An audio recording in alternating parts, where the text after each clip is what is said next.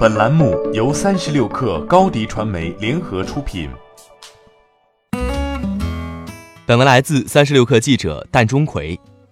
人造肉已经在国内火爆一时，不过第一块人造真肉才刚刚亮相。十一月十八号上午，南京农业大学微信国家肉品中心宣布，中国第一块人造培养肉在南农大诞生。周光红教授带领团队使用第六代的猪肌肉干细胞培养二十天，生产得到重达五克的培养肉。这是国内首例由动物干细胞扩增培养而成的人造肉，实现了该领域一个零的突破。早在二零一三年，荷兰就培育出了第一块人造肉，随后美国、俄罗斯和部分欧洲国家具备了该技术，但至今相比于人造植物肉，人造培养肉的工艺还不是很成熟。据专家介绍。现在的生产工艺下，人造肉分为两种，一种是以大豆、豌豆、小麦等作物中提取的植物蛋白为原料，在加工过程中加入植物性风味物质，使其在口感、风味上接近真肉；另一种培养肉即将动物组织或器官的干细胞放入培养皿中繁殖，也就是用人工方法培植真肉。相比人造培养肉，人造植物肉已经在国内风光无两。随着今年猪肉价格上涨等因素影响。国内的人造肉已经此起彼伏的上市，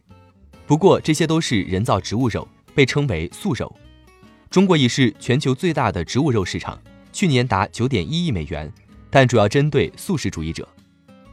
今年十一月五号至十号举行的进博会上，汉堡王美国人造肉供应商 Impossible Foods 携人造肉汉堡首次亮相中国，表示将在明年亮相中国内地市场。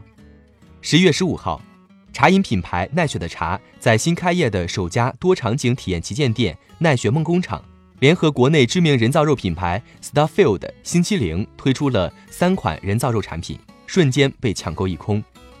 凭借健康、素食、养生的概念，人造植物肉已经火爆一时。但是，更接近传统肉类口感和成分的人造培养肉也有很多优势。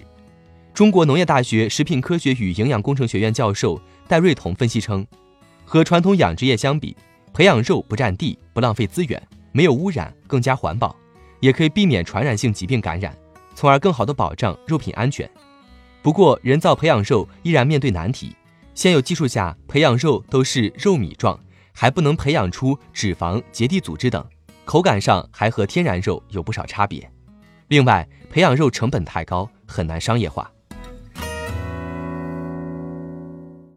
欢迎添加 baby 三十六克 b a b y 三六 k r 加入克星学院，每周一封独家商业内参，终身加入学习社群，聊风口谈创业，和上万课友一起成长进化。高迪传媒，我们制造影响力。商务合作，请关注新浪微博高迪传媒。